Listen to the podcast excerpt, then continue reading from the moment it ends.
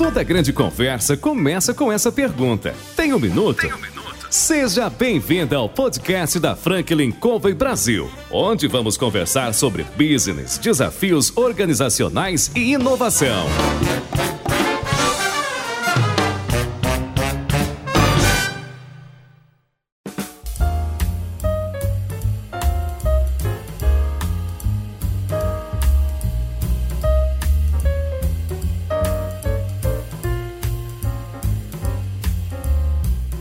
Pessoal, bem-vindos a mais um podcast da Franklin Covey. Eu sou Alexandre Barbosa e hoje eu vou conversar com um gaúcho lá de Porto Alegre, Luiz Felipe Geller, que vai contar para a gente uma ideia que eles tiveram um tempo atrás, que é um sucesso hoje em dia.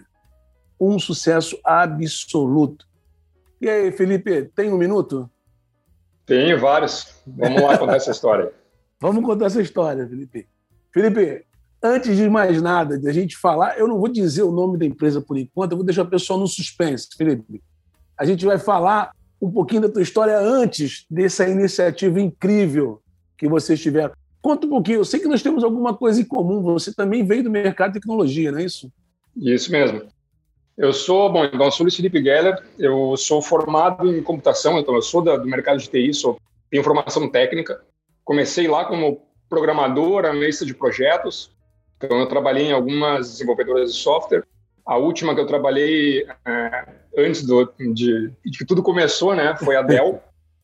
Então, é, tava ali, tinha um pouquinho de bastante experiência na parte técnica, mas tava sempre gostei da parte de web, né? Tava gostando muito da parte web, gostava também da parte de negócio enquanto eu tinha emprego, eu sempre mantive um negócio paralelo, né? Mas aí também a gente vai aprendendo que negócios paralelos eles tendem a ficar paralelos eternamente ali, eles acabaram virando o principal, né?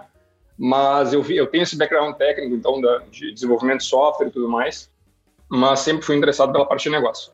Quando a gente trabalhava na Dell, aí começou a, a começaram a acontecer as coisas que nos levaram pro o empreendimento que a gente tem hoje. Também estou mantendo o nome em suspense. é, eu combinei com, com, alguns colegas de trabalho de passar um tempo na de ir para a Copa do Mundo da Alemanha. Então, a partir dessa viagem, dessa definição que a gente ia passar a Copa do Mundo na Alemanha, é, eram quatro quatro colegas junto comigo. A gente, eu acabei decidindo então que depois de passar esse momento na Copa, eu queria ficar um tempo na Europa. Então, ia ficar morando por lá. Com isso, eu resolvi casar né? Eu tinha uma namorada já de bastante tempo ali, resolvi casar e foi a partir do meu casamento que a gente acabou tendo a ideia inicial então do nosso negócio, né? E eu vou, vou, explicar o problema aí vocês vão talvez entender o que que, que, que é o negócio. A gente, como ia para fora, né? O pessoal queria nos presentear no casamento, a gente não podia ganhar coisas concretas, não fazia sentido a gente fazer uma lista de, de produtos para ganhar para casa e tal, porque a gente não ia montar casa aqui, a gente ia montar casa fora, né? E o pessoal estava tentando achar alguma maneira de nos presentear com dinheiro. E no final das contas a gente arranjou lá um, uma solução meio tosca lá na, na época lá do pessoal dar dinheiro, que a gente buscou as agências de viagem, elas tinham essa solução, né, de cotas de, de, de viagem e tal, mas não era uma coisa funcional, ela era bem complicadinha assim a solução. E a gente começou a pensar, puxa, podia ter alguém, né, que fizesse esse meio campo de dinheiros, ou puxa, o cara quando ganha dinheiro também ganha, né, quando ganha dinheiro ou quando ganha presente, ganha tanta coisa que ele não quer, quem sabe o pessoal vai reunindo é, o recurso e ele vai lá e ele compra o desejo de consumo dele, ou ele compra alguma coisa que ele realmente está afim de comprar, e puxa, será que isso não serve para outras coisas? Então, assim começou uh, a ideia inicial do Vaquinha, né, que, que é o negócio que a gente tem hoje. Então, o meu sócio hoje no Vaquinha, meu cofundador aqui no Vaquinha é o Fabrício, que é meu cunhado, ele é irmão da minha mulher. Então, a gente desde lá ele tá, ele tá me provocando ali, cara, vamos, como é que a gente resolve esse problema do presente? Então, a gente começou com essa ideia inicial do de, de resolver presentes para os outros. Enquanto a gente ia discutindo a, discutindo a viabilidade disso, a gente se deu conta que isso tinha uma aplicação muito maior e que, obviamente, né, o nome disso que a gente já fazia na rua, de, de né, já fazia no mundo offline, de juntar dinheiro para algum fim comum, tinha o nome de vaquinha, de fazer uma vaquinha e tal, e a gente, puxa, vamos montar esse negócio ali.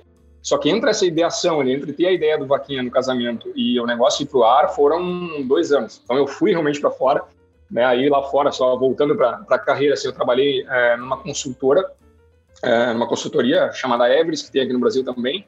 É, era líder de projetos lá de desenvolvimento de software.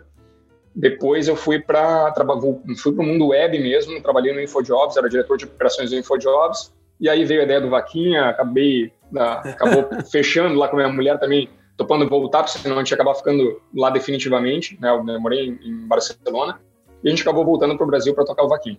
Então a gente voltou em 2008, fui em 2006 e voltou em 2008. E aí desde lá estamos aí tocando Vaquinha, já fazem quase 13 anos já largou aquela, aquela cidade louca de Barcelona e voltou para uma iniciativa incrível aqui no Brasil. Isso aí é. é. Não é? Felipe, uma coisa que eu fiquei curioso, a gente estava conversando aqui, pessoal, um pouco antes de começar, e, e eu, eu, quero falar muito agora e perguntar ao Felipe mais sobre a vaquinha, mas o nome vaquinha, você estava começando a explicar aí nos bastidores que vocês inicialmente não se preocuparam se o nome Vaquinha tinha o mesmo sentido no Brasil todo, não foi isso? É, a gente se deu conta que o que a gente estava fazendo era uma vaquinha, né? Mas a gente pensou assim, puxa, ele está muito voltado para presente, era a nossa ideia inicial, né? E a gente tinha um outro nome até que era horrível, ainda bem que a gente não montou com ele, que era Vaca Gift. Então, é, com certeza hoje a gente não estaria aqui se tivesse montado com esse nome Vaca Gift, mas a gente tinha essa ideia desse nome inicial porque ele estava voltado muito nessa, nessa nossa ideia do presente. Depois, óbvio, a gente foi evoluindo e a gente pensou, não, isso é uma vaquinha e isso serve para vários propósitos. Né? A gente pode ajudar, é, enfim, pode fazer o churrasco de domingo, pode fazer é, ajuda de gente que quer realmente estar tá precisando de recursos maiores e tal. Então, a gente teve a ideia do nome vaquinha. E os domínios estavam disponíveis, alguns deles, pelo menos, estavam disponíveis, que é super importante para quem está né, tá no, tá no mundo digital ali ter um domínio disponível. Não adianta a gente pensar num nome maravilhoso e não está disponível lá. Então, quando a gente conseguiu realmente comprar os domínios que a gente precisava, a gente, puxa, beleza, vamos lançar o Vaquinha. Só que na época, né, e isso eu acho que é uma coisa que a gente tem é, muito ciente, assim, na época o termo Vaquinha, ele era usado, mas era usado muito pouco, né, não tinha referências na web de Vaquinha, tanto que, puxa, a gente mesmo, quando foi é, copiar, né, ou, né, tentar entender o nosso modelo de negócio, a gente buscou referências e tal, e não tinha, né? É, e aí a gente não sabia se realmente vaquinha era usado numa coisa local aqui nossa, aqui no sul, ou se realmente era uma coisa do Brasil inteiro. E a gente, depois de ter registrado tudo e já tá tocando no, com, com, esse nome vaquinha, que a gente, puxa, cara, será que os caras lá no, lá no norte, lá no nordeste, eles falam vaquinha tanto quanto a gente fala aqui, né? É. Porque aí a gente foi buscar a origem do nome e tal, né? Tem aquela referência de que vaquinha surgiu com o pessoal uh, por causa do jogo do bicho, dos prêmios dos jogadores lá, né, uma época passada ali. Então a gente ficou nessa, nessa dúvida, a gente foi procurar referência e não, o pessoal realmente usava vaquinha. Mas na época era muito menos usado, tinha muito menos referência. Hoje a gente fala vaquinha, vaquinha online, tem uma referência incrível, tem muito, muito artigo na internet sobre isso e tem várias reportagens e tal. Na época não tinha nada. Então a gente também ajudou um pouco a popularizar o termo vaquinha no Brasil com certeza vocês alavancaram né, a terminologia, né, popularizaram a vaquinha né, é, para o Brasil inteiro. E é incrível. E tem um aspecto muito interessante, né, Felipe, que eu, que eu queria explorar com você. Né? Você falou assim, ela serve para muitas coisas, né? mas eu, eu tenho percebido que ela tem atendido propósitos assim muito maiores do que casamento, do que churrasco, tem coisas assim, inclusive com caráter humanitário, né? Isso que é uma coisa bacana. Compartilha com a gente um pouquinho sobre isso. É, isso eu acho que é o aspecto que a gente tem mais orgulho do negócio, né? Porque quando a gente pensa num negócio, óbvio, a gente tenta entender quem é que vai ser o usuário, quem é que vai ser o cliente do negócio e como é que a gente vai realmente fazer com que ele seja viável. E uma das coisas que a gente se orgulha no Vaquinha é realmente ter dado um canal muito fácil, eu acho, para o pessoal atingir objetivos nobres, né, ou objetivos urgentes. Então, antes do Vaquinha, o pessoal tinha muita dificuldade de arrecadar fundos de maneira rápida. Né? Não, não tinha essa divulgação tão grande, não era tão simples de fazer as doações ali, não era tão simples de arrecadar. E hoje a gente, por ter um modelo muito simples, o cara abre uma vaquinha em cinco minutos, ele está arrecadando ali com boleto, cartão, um Pix hoje em dia, e ele consegue divulgar a história, a marca ficou confiável, então o pessoal vem aqui, ele sabe que está tudo transparente ali, o que está arrecadado, é, o que está acontecendo dentro da vaquinha dele. Então ele consegue arrecadar isso de maneira bem fácil. E a gente acabou realmente se tornando um ponto de referência né, para esse pessoal todo que quer arrecadar recursos. Então, as ONGs e mesmo pessoas físicas ali que não só estão precisando, mas querem ajudar alguém, elas têm a gente como referência hoje de, puxa, se eu abrir uma vaquinha lá no Vaquinha, isso vai funcionar muito rápido, eu vou conseguir botar esse projeto no ar muito rápido, eu vou conseguir angariar esses fundos mais rápido do que se eu fizer isso só pelo, pela minha conta bancária, só pelo WhatsApp ou só com, o meu círculo de amigos. Né? Então, acho que isso é, é, muito bacana, assim, a gente ser usado para esses fins muito nobres e dar essa possibilidade de que esse pessoal que tem esses objetivos mais nobres ou que realmente está precisando de um recurso é, urgente para alguma coisa de saúde ou para estudar fora porque passou numa bolsa e não tem o resto do recurso, enfim, complementar e ir, ir atrás desses sonhos, né? É, uhum. Quer sejam eles por necessidade ou por, realmente por, por um desejo, é, que, que, esse pessoal consiga atingir esse segundo e terceiro círculo, né? De, porque quando a pessoa esgota, às vezes, seu círculo de, de amizade, seu círculo familiar, e, onde vai ser ajudada de qualquer forma, né? Onde é. consegue fazer ele pelo WhatsApp mesmo, consegue ter o recurso, e o Vaquinha expande isso, né? Ele vai para esse segundo, terceiro círculo, que são pessoas que a pessoa não teria acesso antes, mas puxa, um amigo viu a campanha no Vaquinha, né, ele já doou lá, e aí ele vai lá e compartilha essa campanha, então esse círculo fica expandido. Eu acho, acho que a gente conseguiu esse efeito de rede aqui dentro do Vaquinha, e isso fez com que muitos sonhos aí fossem alcançados e muitos objetivos bem nobres, assim, com arrecadações absurdamente grandes, que antes eram inviáveis, a gente conseguiu viabilizar. Muito legal. E potencializar, e, né, que deu. É, exatamente, potencializar. E, e Felipe, uma, uma coisa surpreendente e, que eu acho que é de fato, você comentou rapidamente aí, a, a, transparência que vocês têm, quer dizer, a segurança que vocês transmitem para as pessoas é algo incomparável, né?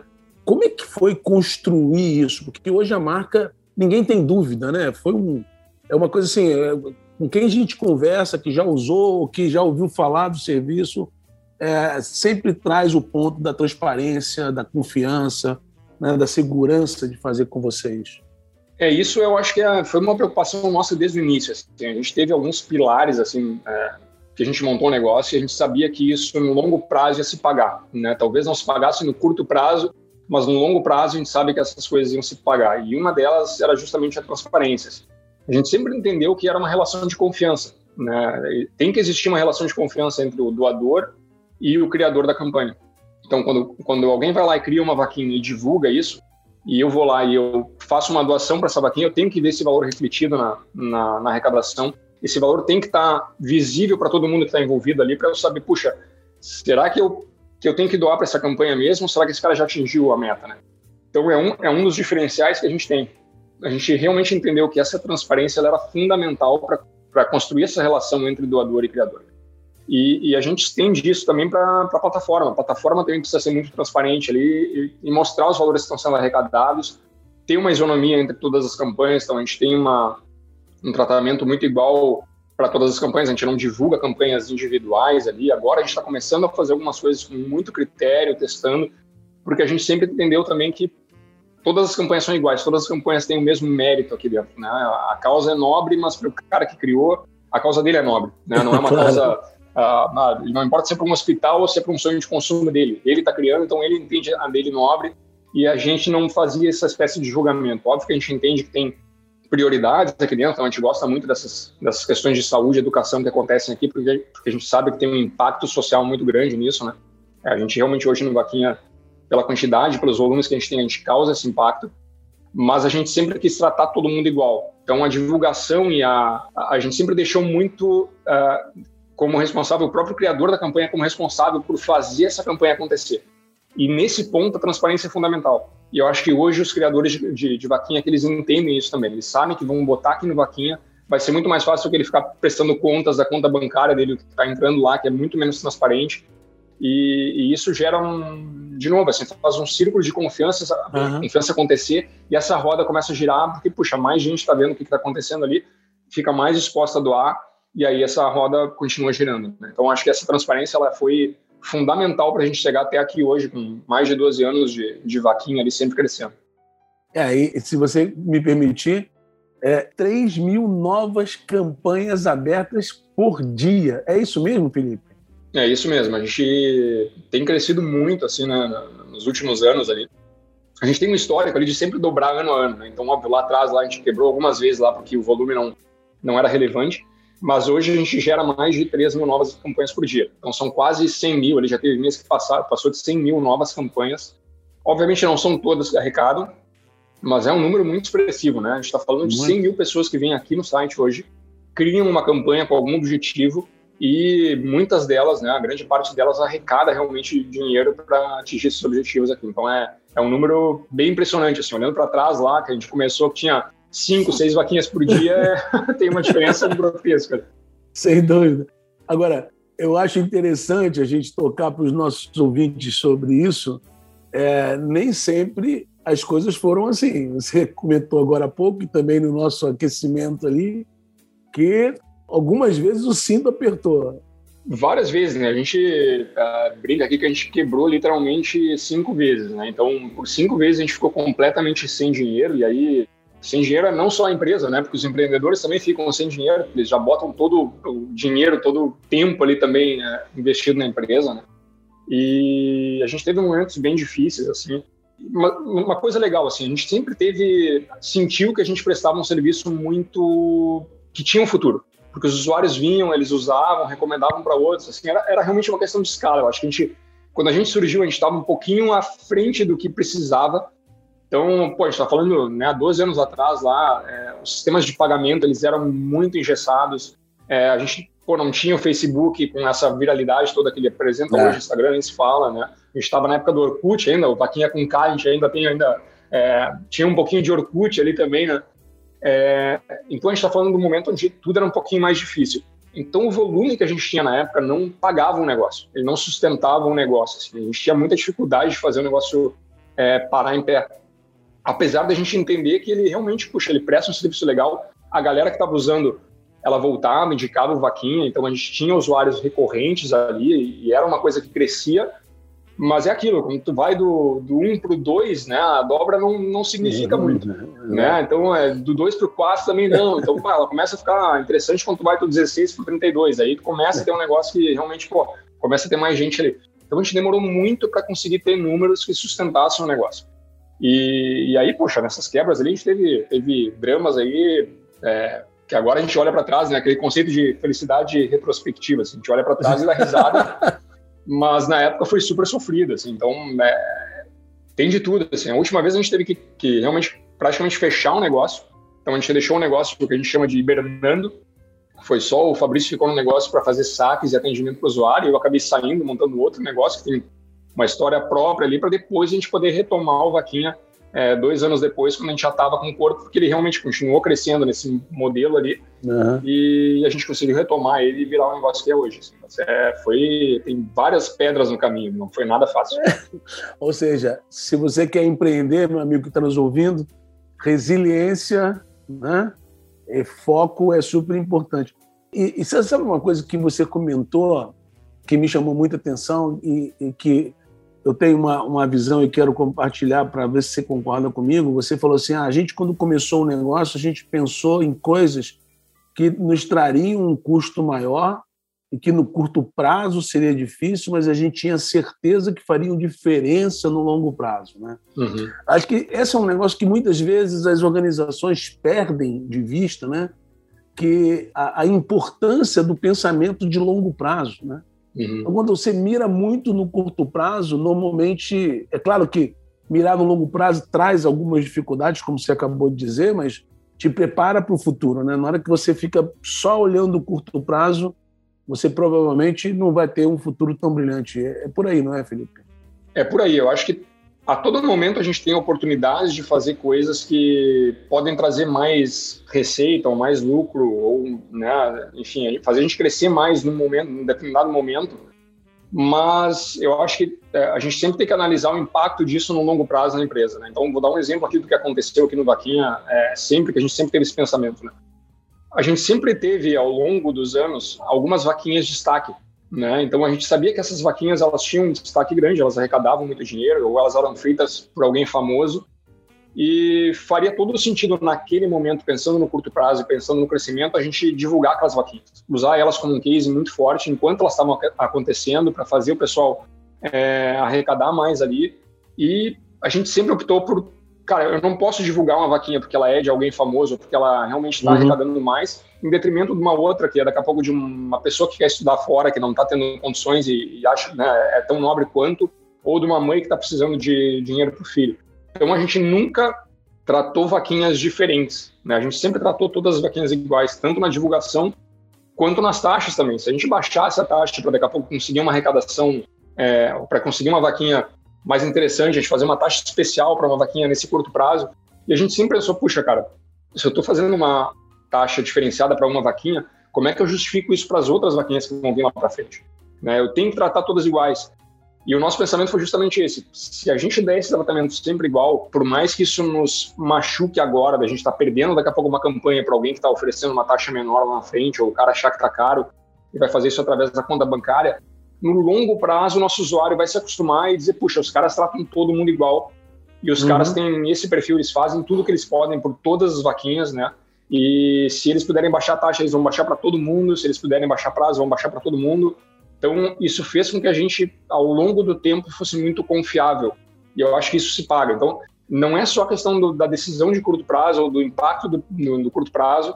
Eu acho que a gente tem que olhar também para valores um pouco maiores e o impacto disso no longo prazo para o negócio. Né? Porque se, se a gente segue um, um, uma ética, um valor muito arraigado no negócio ali que está que, que, que, a gente sabe que é benéfico, que a gente sabe que tem uma justificativa muito forte por trás, eu acho que ele, ao longo prazo, ele traz um, um benefício para o negócio que é muito maior do que o benefício de curto prazo. Então, a gente, assim, a gente sabe que perdeu muitas campanhas por questões disso, sabe que perdeu, às vezes, arrecadação grande por não ter divulgado, não ter se aproveitado ou surfado na onda de alguém famoso fazendo uma campanha, mas a gente entende que isso, no longo prazo, nos trouxe 12, 13 anos aí de crescimento contínuo, justamente porque o pessoal tem uma confiança maior. Não tem um usuário que possa dizer assim, puxa, o cara fez para mim um negócio diferente lá, ou bah, fez para o outro lá e não fez para mim. Então isso traz uma, um valor muito maior no longo prazo do que seria aquele valor que a gente teria no curto prazo. Então acho que é justamente o que falou ali, Alexandre. Tem que olhar para esse longo prazo. As empresas se pecam, pecam nisso, né? Eu, eu entendo que o curto prazo ele é importante, principalmente quando a gente está é. Para dar conta, né? Sem dinheiro nenhum, a gente já passou por isso também, tá ali com, né, com a água no pescoço, pior é. ainda, com a água já em cima, né, já, já afundou tudo. E a gente sabe o quanto é importante o curto prazo, mas é, eu acho que se manter, assim, manter esses valores é, bem ativos aí, os porquês, né, do que a gente está fazendo, os propósitos, né, eu acho que é bem importante no longo prazo.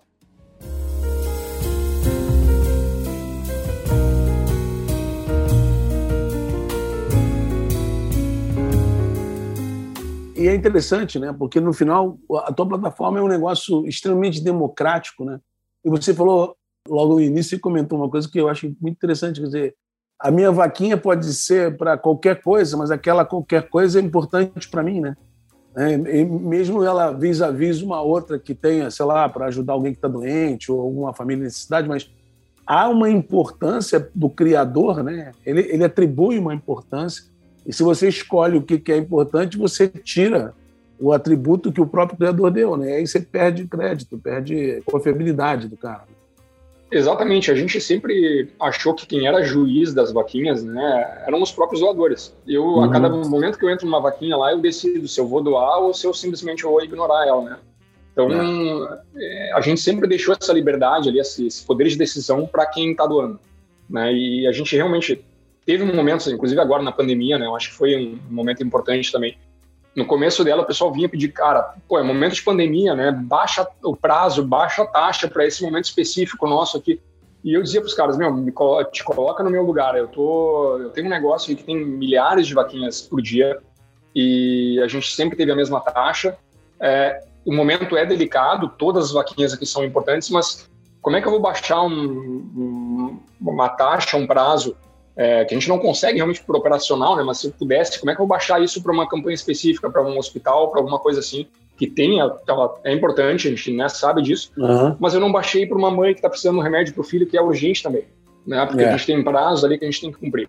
Então, é, esse tratamento, a gente não consegue fazer essa diferença, né? Não, não consegue ser juiz, não consigo colocar vaquinhas numa escala de prioridade, assim, dizer, puxa, essa aqui é mais importante e não é importante o que a gente espera aqui na, na, no Vaquinha, e eu acho que tem acontecido ao longo do tempo, é a gente está permitindo que as pessoas consigam atingir seus, seus objetivos aqui, apesar uh, começando com seus círculos de, de, de amizade de, e depois indo para um círculo maior. Então, o, todo doador que chega na vaquinha, ele faz esse julgamento ali e ele prioriza né, qual é a vaquinha que ele quer julgar. Não somos nós aqui do vaquinha, senão a gente acaba é, quebrando o nosso próprio modelo de negócio. Né? A gente nunca quis fazer isso. É, é, e quebrar um princípio importante para o negócio de vocês, sem dúvida nenhuma. Exatamente. há um tempo atrás eu conversei com, com um empreendedor e agora você, você comentando sobre o início lá da vaquinha, que é, entre o teu casamento, que foi como começou a ideia, até você implementar de fato, vocês implementaram junto com o Fabrício lá a vaquinha, foram três, quatro anos, ele demorou mais ou menos, né? E eu fiquei pensando aqui num bate-papo que eu tive é, recente, a ideia, né? A ideia, ela é, acho que é mais fácil ter uma boa ideia, né? Mas executar a ideia que é o, o X da questão, não é? Não? Olha, acho que, bom, ideia a gente tem milhares aqui todo dia, né? Eu acho que assim, não só de negócios novos, mas mesmo dentro do próprio negócio, a gente vai tendo uma série de ideias que das 100 que a gente tem aqui por dia, a gente tem que escolher uma às vezes para fazer ou nem isso, né? 0,1 lá de uma da ideia por mês a gente vai acabar colocando em produção. Então acho que ideia realmente ela é o, só o primeiro passo do negócio, né? E executar um negócio também, a gente sempre brinca aqui, né? Executar, é óbvio, é a parte difícil da coisa, ou a segunda parte difícil da coisa, que é montar a ideia e depois executar. E tem a terceira parte, que é o pessoal adotar a ideia. Né? Ela ir para o mercado, a gente conseguir distribuir ela, fazer tudo certo, ter um pouquinho de sorte também, de ter um nome bacana, talvez que pegue, que foi o nosso caso, teve Vaquinha, né? Que ficou muito fácil, e ficou um nome simpático é, e conseguir fazer com que o usuário adote, entenda a ideia lá, porque tem muita ideia bem executada que às vezes também não dá certo. Né? Então, é, a ideia realmente ela é o primeiro passinho ali, né? A gente yeah, fala, a ideia vem de, de balde ali a, a 10 centavos. Né? Realmente é verdade isso. Ela é só o primeiro passo. Exatamente, mas vocês têm uma habilidade interessante que eu acho que esse é um grande. Eu até tenho uma, uma declaração, já que nós somos aí oriundos do mercado de tecnologia, tem tem uma, uma declaração do Tim Cook da, da, da Apple dizendo que a Apple eles jogam fora excelentes ideias todo dia, né? É, boas ideias todo dia, porque eles só realmente escolhem as excelentes. Né? E é uma coisa curiosa, você acabou de dizer isso, quantas ideias às vezes aparecem e você tem que ter essa disciplina de falar assim, apesar de serem boas ideias, não tem o propósito que eu tenho, joga para lá, joga para cá, para escolher e manter o, o que é essencial no, no negócio da vaquinha. É, eu acho que isso é, isso é fundamental, assim, a gente se apoiar aqui, discutir muito aqui dentro, porque realmente são várias ideias todo dia, é, e não só nossas, né, os usuários mesmo às vezes dão ideia, ou eles mostram o que, eles estão querendo ali, e a gente está constantemente analisando, selecionando essas ideias e botando para execução pouquíssimas delas, porque o tempo é finito, né, não adianta, a gente tem recursos finitos por mais que aumente o time aqui, é, e, e, a gente mesmo, eu acho que a gente tem uma, uma noção hoje em dia, né, de ser um pouquinho mais humilde até na nossa capacidade de botar as coisas para o mercado, porque a gente sabe disso. Né? Então, é, puxa, será que a gente consegue botar tudo isso aqui, fazer o usuário adotar e usar todas essas ideias aqui, ou a gente tem que escolher uma delas que a gente acha que é a campeã, uhum. ou que o usuário está nos dizendo que vai ser a ideia campeã, e aí a gente vai botar ela aqui, testar ela antes, aí depois vai, vai ser a próxima. Né? Então, é, é constante, né? E aí, pô, a gente bota isso numa fila, daqui a pouco a fila muda. Porque surgiu uma outra ideia no meio lá, e a ideia que a gente achava genial, que ia estar tá sendo feita mês que vem ali, que era a próxima da fila, ela vai cair fora porque alguém teve uma ideia melhor, que virou mais urgente, ou o mercado mudou, né? Então é, é constante, assim, realmente. A gente tenta fazer muita coisa e eu acho que o princípio básico é não parar. Né? Eu acho que a gente fica mitigando riscos, riscos eternamente aqui. Então, a gente está sempre olhando o que, que é o, qual é o risco do negócio para a gente tentar evitar que o negócio morra, né? Que é um medo constante aqui. Agora eu já estou um pouco mais acostumado assim com, com esse desconforto contínuo de dizer assim, puxa, daqui a pouco meu negócio pode morrer assim da noite para o dia. É, mas a gente está sempre mitigando os riscos maiores e buscando as ideias para a gente desenvolver o que, que mais vai, causar impacto para o usuário, o que, que mais vai, causar impacto positivo para o negócio, né? o que, que a gente pode fazer que é diferente, ou o que, que alguém vai chegar, daqui a pouco a gente, né, um concorrente vai fazer diferente lá, que a gente também tem que se preparar e se precaver e fazer antes do cara. Então, é, é constante mesmo, assim, essa seleção de ideias, esse debate aqui. E não, não tenho ideia muito. Olhando para trás, sempre é fácil ver onde é que a gente acertou e errou. Mas claro. agora, hoje, que eu tenho que tomar decisão para daqui, uh, botar o um negócio no ar daqui um mês, dois meses, é sempre complicado saber se a ideia que a gente está realmente apostando as fichas é a ideia certa. Né? Felipe, aproveitando essa tua fala última agora, e levando lá para os nossos ouvintes, me parece que vocês têm uma, uma, preocupação, e você acabou de dizer isso, que eu acho fundamental na organização, né? que apesar do sucesso que vocês estão tendo, vocês estão extremamente antenados na evolução do mercado, na evolução da necessidade do seu possível consumidor, né? Do jeito que você falou aqui, me parece que você está, você e a sua equipe estão constantemente tentando entender se tem alguma mudança de comportamento, de necessidade do, do, do, do cliente, do mercado que provavelmente vai consumir e vai usar a sua plataforma. É, eu acho que o nosso mercado é um dos mercados mais dinâmicos, assim, não, né? não digo nem o mercado de doação em geral, que é o mercado de vaquinha aqui, né, mas é, esse mercado de pagamentos. Então, um exemplo dessa mudança de comportamento foi o próprio Pix, que surgiu agora nos últimos meses e a adoção do negócio é absurda. Né? Então, ele mudou, mudou o mercado como um todo. É. Né? Então, para nós, assim, o que a gente viu? O nosso usuário hoje ele tem muita facilidade de fazer uma vaquinha fora do vaquinha via Pix. Ele pode fazer isso na conta dele. Onde é que ele continua usando o Vaquinha? Por que ele continua usando o Vaquinha cada vez mais aqui?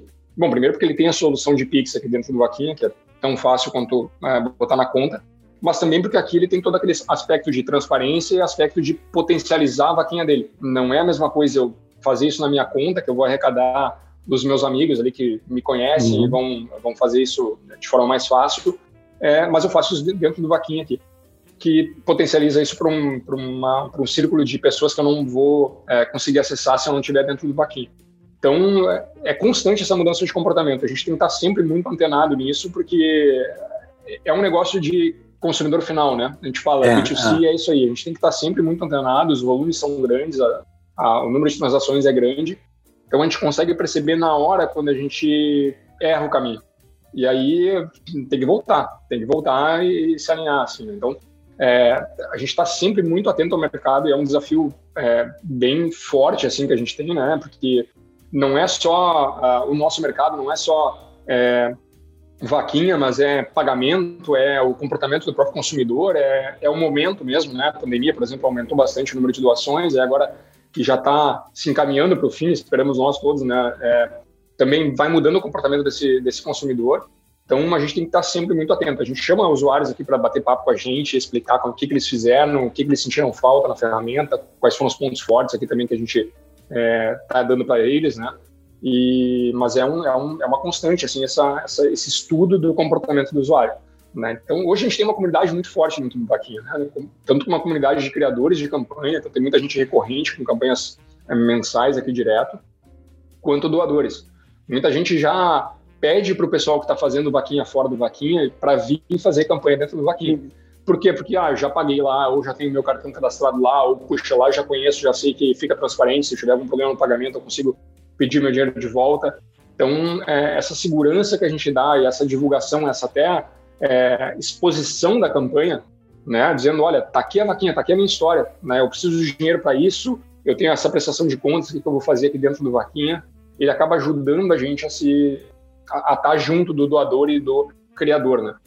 Mas é, é um desafio, acho, para todas as empresas, né? Acho que eu, eu falo é. do nosso mercado, porque é o mercado que a gente está incluído, mas ouvir o consumidor, ele é um desafio, e no momento hoje que a gente tem tantos canais para o consumidor se manifestar, ele é um desafio ainda maior. A gente tem que ficar, ficar antenado em todos esses canais ali, entender o que, que esse cara está pensando, né? O que, que essa pessoa quer. É, e o que, que ela não está dizendo, mas o que ela está sentindo e que vai ser o desafio dela também é, daqui dois, três meses. Né? É, e, e, tem sido muito legal assim, esse processo, mas é, é, um processo dinâmico que tem exigido bastante da gente. É. É, e, e, apesar de, de, todo mundo saber disso, às vezes a gente percebe que, que algumas organizações é, se apaixonam tanto pelo produto, pelo serviço que vendem, que esquecem de ouvir, né? E aí a história está cheia desses casos aí de empresas enormes que acabaram parando de existir porque ficaram tão agarrados aos produtos e serviços que não olharam as mudanças que o mercado estava acontecendo no mercado, né? É muito legal ver essa preocupação com vocês, por isso que eu quis chamar a atenção a esse ponto. Mas, Felipe, uma outra coisa que eu queria. Eu tenho feito essa pergunta sempre no final do bate-papo, e infelizmente a gente está chegando já no nosso final aqui, porque eu acho que as pessoas que estão nos ouvindo é, tem muito tem muita gente que eventualmente está buscando investir. Né? Nós estamos vivendo um momento que, apesar de ter ah, uma série de dificuldades, por outro lado, determinadas ações financeiras já não trazem o retorno que traziam antes. Então, eu tenho visto que, que há um movimento né, eh, de também buscar investimentos e, e fazer coisas que as pessoas gostam e, e têm um sonho de realizar né, e empreender por aí. Vocês dão muitas dicas aqui para o pessoal que pretende empreender. Né? Mas eu, eu, se você, pensando aí na história sua e do Fabrício, na montagem da vaquinha e nesses 12, 13 anos, vocês estão trabalhando num negócio que só cresce, a gente sabe que passou pelos sufocos, mas de lá para cá só cresce. Né? Como é, quais são esses? Eu, eu queria ser bem específico, assim, qual qualidade você acha que o empreendedor mais precisa ter? Qual é aquela coisa assim, cara, você precisa ser forte nessa, nessa qualidade aí, porque senão você vai sofrer muito. É, com, olha, tendendo a cair na vala comum aqui, eu, eu, tenho que dizer da resiliência. Assim, eu acho que no nosso caso foi, foi fundamental. E está falando aí de investimentos, né? Eu acho que resiliência também tem um pouco de paciência. Assim, óbvio, tem que conseguir apanhar e ficar de pé ali, né? E aprender muito com, com os, os, tombos que a gente toma no meio do caminho. É, mas eu acho que a gente tem que ser paciente, assim, principalmente quando a gente acredita nas ideias e no, no propósito que a gente tem. Então, eu acho que tem uma coisa muito legal do empreendedorismo, assim, que é essa chance, todo mundo, quando começa a empreender, tem esse propósito de ou fazer uma mudança muito significativa no mundo, ou realmente resolver o, o aspecto financeiro, né? Pensa em ganhar mais, às vezes, do que está fazendo, uh, uh, do que está trabalhando como, como funcionário, é, mas tem um aspecto de desenvolvimento pessoal muito grande. A gente cresce com, com o empreendedorismo, a gente é obrigado a crescer conforme as, as, a empresa cresce. Né? E, enfim, é. quando a gente apanha, a gente também cresce. Né? Então a empresa está quebrando aí e a gente está aprendendo o que não fazer, o que fazer. É, então tem um, um desenvolvimento pessoal muito grande mas eu acho que a resiliência ela é e a paciência é fundamental. Eu acho que se a gente tivesse desistido nos momentos que, que a gente ficou sem dinheiro, a gente não teria o vaquinha do jeito que tem hoje. E tiveram momentos que a gente realmente pensou em desistir. Tava tudo bem complicado. A gente pessoalmente tinha tava completamente sem dinheiro, a gente tinha posto tudo dentro do vaquinha. O negócio não mostrava sinais de que ele ia ficar é, né, do tamanho que ele é hoje. Então a gente ficava pensando, puxa, daqui a pouco se eu voltar lá e, e me empregar de novo, eu vou vou conseguir pagar minhas contas de maneira mais tranquila, vou ter férias, vou ter né, um tempo melhor com a família, né? É. Mas é, eu acho que a jornada em si ela é muito, é, ela se torna prazerosa quando a gente entende que a gente está crescendo no meio desse processo. Então, eu acho que tem que ter essa resiliência, tem que ter essa paciência e já tem que saber disso antes, né? Eu acho que também o pessoal é, confunde um pouco assim a falou de investimentos em geral, acho que é assim, né? A gente nada acontece da noite pro dia. Eu acho que tem um prazo para as coisas acontecerem. Assim. A gente é, fez o Vaquinha e a gente sempre pensa isso quando até vai criar um negócio novo dentro do Vaquinha. Tem um período de pagar esse negócio, onde a gente vai estar tá tirando dinheiro dele, botando uhum. dinheiro nesse negócio, né? É, vai ter um período onde ele vai estar tá no zero a zero, às vezes andando de lado, que é onde ele começa a se pagar, a gente começa a, a ver, ele vai ter que se adaptar ao mercado. E aí, se tudo der certo, se a gente se mantiver no jogo bastante tempo, né, tempo suficiente, ele pode começar a crescer e dar fruto. Então não é da noite para o dia realmente assim. E essa paciência eu acho que ela tem que existir tanto nos investimentos é, é, que a gente está tendo que ter agora, que não é botar dinheiro na renda fixa lá e tá tudo certo, né? É, é. Realmente procurar procurar investimentos melhores, analisar investimentos melhores. É, tem que ter essa paciência também, porque não é da noite para o dia. Se eu analisar investimentos mesmo no curto prazo, pode ser que caia, né? Meu investimento caia ali, eu só vá recuperar isso daqui dois, três anos. E negócio, eu acho que é a mesma coisa. A gente tem momentos bem difíceis na empresa, é, não é um negócio que a gente começa e sai ganhando dinheiro, todo mundo começa a adotar a, o vaquinha, vai fazer vaquinha aqui no momento zero. A gente teve 400 reais arrecadados no primeiro mês, acho que foi 800 no segundo mês. Então, assim, era, era, muito pouca gente usando. E a gente ainda dizia, pô, os caras são malucos aqui de usar um negócio que é pouco conhecido, né? Ninguém conhece de vaquinha. Tinha uma, tinha uma figurinha de vaquinha, assim, com formato de um cofrinho é, não era conhecido, mas tinha o pessoal que usava. Então tem que dar paciência para a coisa ser conhecida, para a coisa realmente crescer. Se a gente não tem essa paciência para a coisa crescer, hum, mata antes, né? É, agora, com essa paciência tem um outro lado, né? Que eu, eu fico pensando aqui. Eu, eu já tive oportunidade de empreender também. E eu fiquei lembrando aqui. Vocês, naquele momento lá, que a coisa ficou muito ruim, que quebrou, né? Tinha alguma coisa dentro de você para dizendo continua que vai dar certo? Era meio assim, sentimento. O que, que, que, era? O que, que moveu para falar, não, não vamos desistir, vamos retomar? que é isso? Fala pra gente. É um misto de sentimento de, puxa, vai dar certo, acho que tem um negócio aqui, com ser um pouco refém do negócio, né? eu, acho, eu acho que assim, a gente, no final das contas, aí, quando a gente começou o Vaquinha ali, a gente botou tanto dinheiro e tanto empenho, dinheiro que eu digo assim, o nosso que a gente tinha na época, né? Para nós era claro. um absurdo assim na época. E, e, o tempo que a gente acaba ficando refém, assim. No momento que a gente basicamente quebrou, assim, a última vez que a gente estava esgotado emocionalmente, assim, financeiramente, é, eu até tentei buscar emprego. Só que assim, poxa, eu tinha me dedicado tanto tempo tão focado num único negócio que eu fico, pô, vou me pegar emprego de quê, né? Eu já não sei mais nada, né? Eu estava desatualizado no mercado. Quanto mais tem pô, eu sabia, eu sabia vaquinha, né? Eu sabia falar sobre vaquinha, sobre o mercado de vaquinhas e tal, e como resolver os problemas do vaquinha. Então, acho que foi um misto, assim, de, de ficar meio refém do negócio, não ter muita alternativa e, e, acreditar. Mas não, a gente sempre viu, viu que tinha um negócio aqui, né? Eu acho que, óbvio, a, é, a gente fala da resiliência e tal, mas essa análise tem que ser feita constantemente, porque tem vezes que não tem negócio mesmo. E mesmo quando tem negócio, quando a ideia é boa, quando ela está bem executada, a gente tem que contar um pouquinho com a sorte. Então, às vezes, a gente tem azar e realmente o negócio não vai para frente, ou o negócio quebra.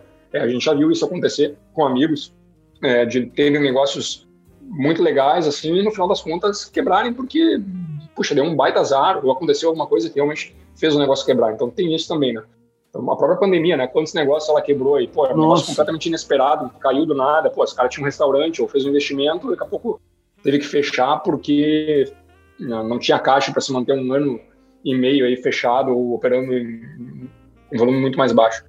Então, acho que tudo isso aí é, soma, né? Mas é, um, é esse misto ali. Acho que a crença de que tem um negócio, esse otimismo de que eu vou, dessa ideia aqui, gerar um negócio grande lá no futuro, eu acho que é o que move todo empreendedor. Né? Eu acho que é o que nos move agora de ficar no negócio e continuar apostando nele. É, mas tem que ter um pouco também de análise sempre assim, criteriosa e dizer, bom, beleza, isso aqui tem um futuro longo, né? ou ele é um é só uma, um fogo de palha, eu estou aqui apaixonado pelo negócio, eu vou acabar é, não tendo um negócio daqui dois, três anos, ali vou ter que voltar para alguma coisa. Então, é constante, mas, de novo, assim, olhando para trás é fácil, olhando para frente é um... Quando o cara está lá apaixonado pela própria ideia, executando, investido nela, né, com tempo, recurso e tudo, é muito difícil às vezes olhar para fora e dizer, poxa, acho que eu não devia estar mais aqui, vou fechar esse negócio aqui. Então, para nós, eu acho que por sorte a gente acabou tendo um negócio que a gente entendia que ia funcionar e realmente deu certo. Assim. Então, ainda bem. ainda bem, né? Mas olha, esse de resumidamente, se, eu, se você me der liberdade, é resiliência, paciência mas também precisa ter paixão, né? Precisa e ter. Eu, eu vou usar a palavra fé, mas é, é, é precisa acreditar, precisa tá apaixonado e falar não, esse negócio vai dar certo porque isso move, né? Isso te dá, te ajuda a sustentar a própria resiliência, né? Na hora que você está, né? Você acredita em alguma coisa te dá mais força para você resistir é, por, por, mais tempo e, e, se manter firme lá. Exato, é que eu acho que o, é um teste constante, né? A gente está constantemente desconfortável com o negócio, né? É. Porque se o negócio está andando de lado, a gente não gosta porque o negócio está andando de lado, ele deveria estar tá crescendo. Se o negócio está sem dinheiro, puxa, é um drama, é um drama familiar, é, é tudo, né? Porque é, vira um problemão eterno. E é. se ele está crescendo, ele também te deixa desconfortável, porque aí o negócio, beleza, consegue ver ele um pouquinho mais para frente, né? Dizer, puxa, isso aqui está mais estável, ele consegue, consegue ter uma visão um pouco mais longa, dizendo, olha, não vai morrer logo, porque a gente consegue uhum. perenizar ele mais, mas ele te obriga a aumentar o nível do teu jogo. Né? Então, poxa, eu, eu era diferente quando eu estava gerenciando um time de cinco pessoas, era diferente quando eu estava gerenciando um time de 17 pessoas, agora que a gente tem quase 40, aqui é diferente. Claro. Eu tenho que elevar o nível do meu jogo também. Então, é um desconforto constante, assim. Quando a gente tiver 200 pessoas daqui a pouco tendo vaquinha, vai ter que ser outro Luiz Felipe aqui para ficar é, gerenciando isso. Então, a gente está constantemente aqui desconfortável. É, então é isso, eu acho que tem que ter essa paixão pelo negócio, tem que ter essa paixão por, por realmente estar tá querendo aprender sempre, porque é, o negócio te obriga a aprender sempre, não consegue tocar ele sem estar tá constantemente aprendendo, se modificando, modificando as próprias crenças, ali, a forma como a gente age. Então, pô, tem coisas que eu falava numa reunião com cinco caras que eram, é, com cinco pessoas que eram todas íntimas, né, todas se conheciam super bem, é diferente agora de eu falar para uma turma de 40 pessoas, onde na pandemia mesmo muito, muitos nem se conhecem, nem se viram ao vivo ainda. Então é, é, tudo é um aprendizado e ele é constante. Então é super desconfortável ficar aprendendo é, sempre assim. Mas eu gosto de aprender, então é para mim é, é, bom, mas é desconfortável. é bom, mas é ruim. É bom, mas é ruim. É é. É, eu, eu tenho falado isso até muitas vezes aí em, em consultorias, em, em contato com, com, os nossos clientes. É, é uma crença que eu tenho. Eu acho que o conforto ele é um, um limitador do progresso e do alcance dos, das coisas extraordinárias, né? quando você se sente muito confortável, eu não sei, pode ser uma ideia antiga, mas eu tenho a pura sensação de que quando você se sente confortável, você é mais difícil se atingir níveis extraordinários de eficácia, de progresso, porque o, o bom pode contentar, né? E aí, quando o bom contenta, você não, não move, né? Sei lá. É, eu, eu acho que esse é uma, uma das coisas que eu acho legal assim do empreendedorismo, né? Voltando no tema, assim, porque ele realmente não te deixa confortável em nenhum momento, porque sempre tem ameaças ao negócio, né? Então, mesmo quando o negócio está bem, ele tem ameaças externas ali que vão mudando. Tipo, pô, vaquinha, surgiu o Pix. Pô, como é que vai ficar o negócio é, com o Pix surgindo? Será que ele vai crescer? Será que ele vai ser uma ameaça muito grande para a gente? Então, a gente tem que se modificar. Então, é, eu acho que o negócio nunca deixa a gente parar e ficar confortável.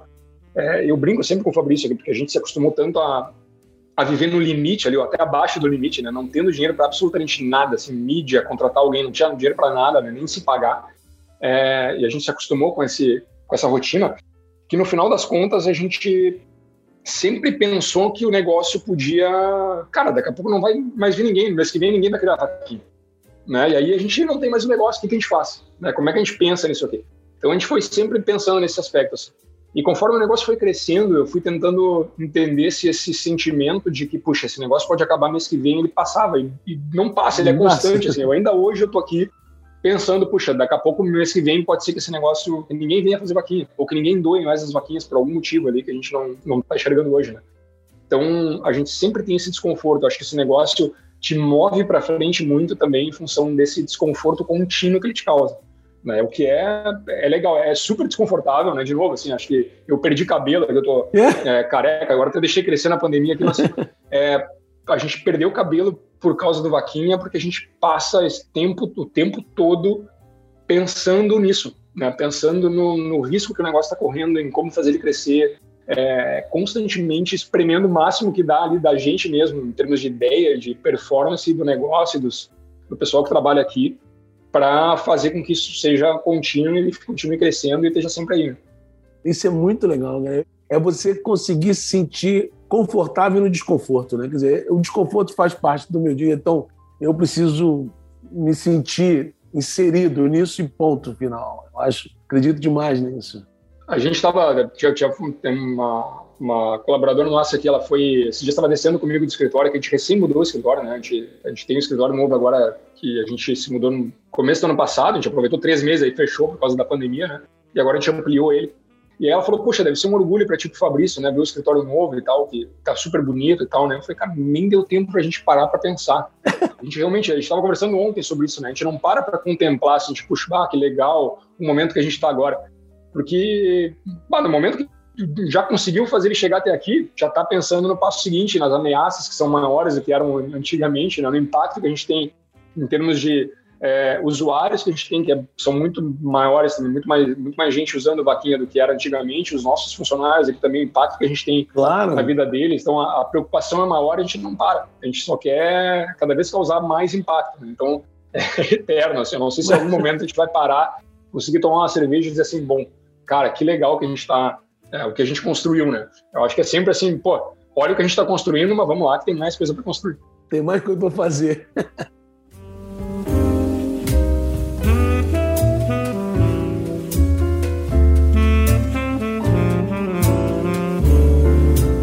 Felipe, infelizmente, cara, tá chegando no final. Que pena. Eu, eu quero te agradecer muito esse papo muito gostoso que a gente teve.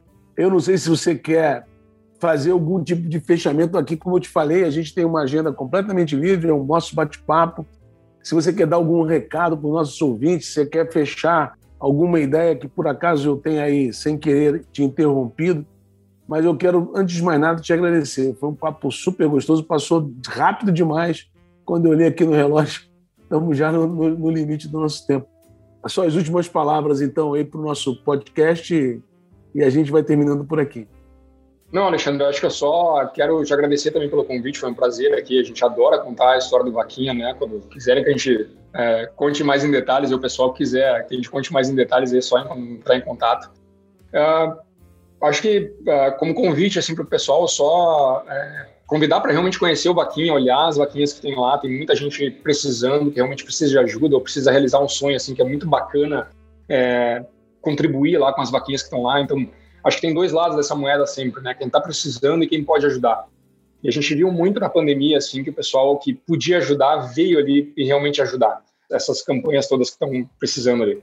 E a gente está botando várias ferramentas e várias features ali para dar um retorno para quem está ajudando ali.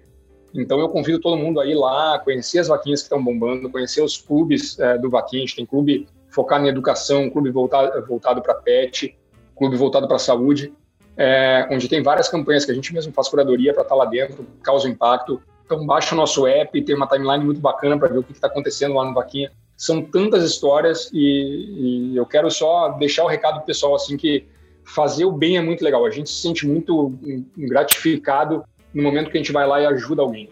Né? Então é, ajudem porque realmente é super gratificante. Assim, entrem lá e tem um cardápio lá imenso lá para todos os gostos lá dá para ajudar. Se quer ajudar pet, tem lá. Se quer ajudar alguém que está precisando estudar, tem lá. Se quer ajudar alguém que está com uma urgência de saúde, tem lá. Então conheçam a vaquinha, baixem o app lá e fiquem à vontade lá para criar suas vaquinhas para terceiros, ajudar o pessoal também que tem muita gente precisando. E obrigado ali pela confiança, né, de todo mundo que nos usa ali faz do vaquinha ser essa plataforma bacana ali que consegue realmente causar esse impacto todo. Cara, é, é, um prazer, é um orgulho conversar com um empresário, com alguém que, que pensa como vocês, Felipe, e como a sua equipe. É, é, bacana ver um negócio com um propósito, é uma coisa que a gente realmente se emociona, porque é, o propósito não pode ser fazer dinheiro, né? tem que ser muito mais do que isso. Né? Porque, fazer dinheiro vem como consequência. É muito bacana, parabéns mais uma vez aí pela excelente, incrível iniciativa que vocês estão e a gente deseja muito, muito sucesso aí para a Vaquinha por muitos e muitos anos, porque não tenha dúvida, é um, é um serviço prestado a milhares de pessoas. Parabéns. Muito obrigado. Obrigado, obrigado de novo aí. Muito grato. Pessoal, muito obrigado por vocês terem nos escutados nesse podcast da Franklin Cove. É um prazer estar com vocês. Foi maravilhoso esse bate-papo com o Felipe. Muito sucesso a todos e nos vemos no próximo episódio tem um minuto?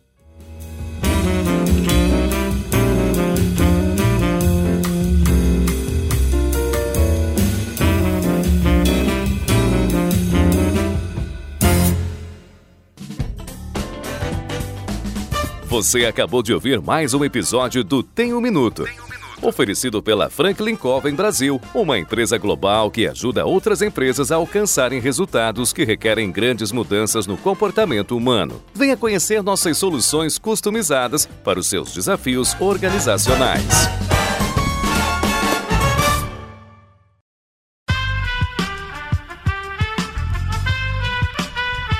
Esse podcast foi editado por Aerolitos Edição Inteligente.